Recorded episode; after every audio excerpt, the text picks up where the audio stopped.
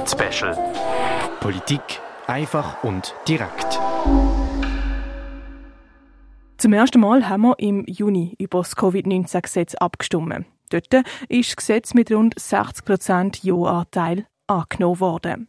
Dabei ist es über die erste Fassung vom Covid-19-Gesetz gegangen, wo im September 2020 vom Parlament verabschiedet worden ist. Seitdem ist das dringliche Bundesgesetz aber mehrmals vom Parlament an den Verlauf der Pandemie angepasst worden. So auch im März 2021. Unter anderem sind die rechtlichen Grundlagen für das Covid-Zertifikat festgelegt worden. Zu diesen Änderungen vom Covid-19-Gesetz ist dann auch wieder das Referendum ergriffen worden und am 28. November stimmt das Schweizer Stimmvolk darüber ab. Julia Brogli berichtet. Um was geht's? Am 19. März 2021 hat das Parlament das Covid-19-Gesetz erneut überarbeitet. Dabei haben mehrere Änderungen beschlossen. So ist zum Beispiel die Ausweitung von Hilfegeldern für all die beschlossen worden, die bisher keine finanzielle Unterstützung bekommen haben. Das können zum Beispiel gewisse Unternehmen, Kulturschaffende, selbstständig Erwerbende, Sportclubs oder auch Kitas sein. Zum anderen sind die rechtlichen Grundlagen für das Contact Tracing und das Covid-Zertifikat festgelegt worden. Weiter ist mit der Gesetzesänderung im Bundesrat erlaubt worden, medizinische Güter herzustellen, wie zum Beispiel Covid-Arzneimittel. Und auch die allgemeine Quarantäneregelung ist angepasst worden. So müssen sie dann Geimpfte oder Genesene, die Kontakt zu einer positiv testeten Person haben, nicht mehr in Quarantäne. Wird die Vorlage angenommen, so bleiben all die Beschlüsse vom 19. März bestehen und an der momentanen Situation ändert sich nichts. Das Covid-Zertifikat sowie das Contact Tracing System würden damit weiterhin bestehen bleiben. Wird das Gesetz aber abgelehnt, so werden die Beschlüsse ab dem 19. März 2022 nicht mehr gültig sein. Argument dafür. Ein besonders wichtiger Teil der Gesetzesänderung vom 19. März ist die Ausweitung vom finanziellen Hilfeprogramm. Das sagt Anina von Falkenstein, Parteimitglied bei der LDP und Grossrätin im Kanton Basel-Stadt.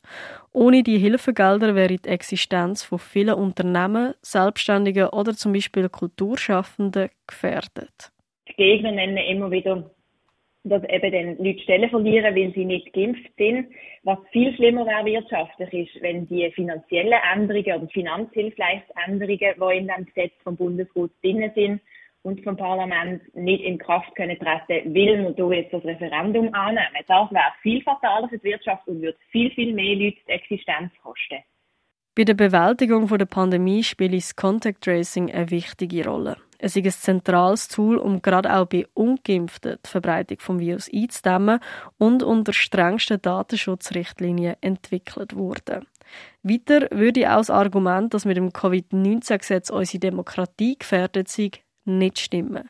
Denn es würde sich um eine punktuelle und zeitlich limitierte Machtausweitung vom Bundesrat handeln. Entsprechend ist es eine sehr punktuelle Ausweitung von der Handhabe und sehr zweckbezogen. Es ist ja nicht so, dass der Bundesrat sagt, wir wollen jetzt alles entscheiden, was mit Corona und auch im Rest vom Leben vor allem zu tun hat.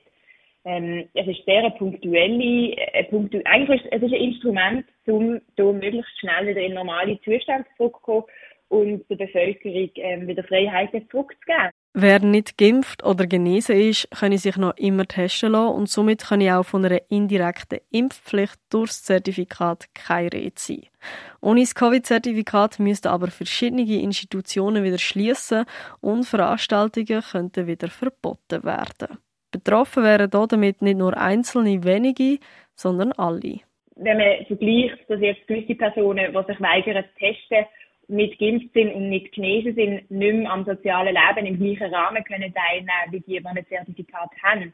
Verglichen zu einem potenziellen weiteren Lockdown, wenn die Fallzahlen weiter explodieren, dann muss man natürlich mal scharf abwägen, was fataler wäre für die Gesellschaft, für die sozialen Beziehungen, für die, die psychische Gesundheit von unserer Bevölkerung. Argument dagegen. Durch die Gesetzesänderung gelten Quarantänevorschriften nur noch für nicht geimpfte oder Genesene, obwohl weiterhin alle könnten ansteckend sein. Das ist Diskriminierung. Das Zertifikat würde die Diskriminierung noch verstärken und eine trügerische Sicherheit geben. Das sagt Patrick Hafner, Parteimitglied von der SVP, Bürgerrat und ehemaliger Grossratspräsident von Basel-Stadt. Alle, alles, was das Zertifikat bescheinigt, ist nicht wirklich hilfreich. Also das Zertifikat sagt entweder, dass man genesen ist, geimpft oder testet. Und alle die drei Zustände sagen nichts darüber aus, ob man nicht trotzdem ein Virenträger ist, möglicherweise unerkannt, also ein asymptomatischer Kranken, oder?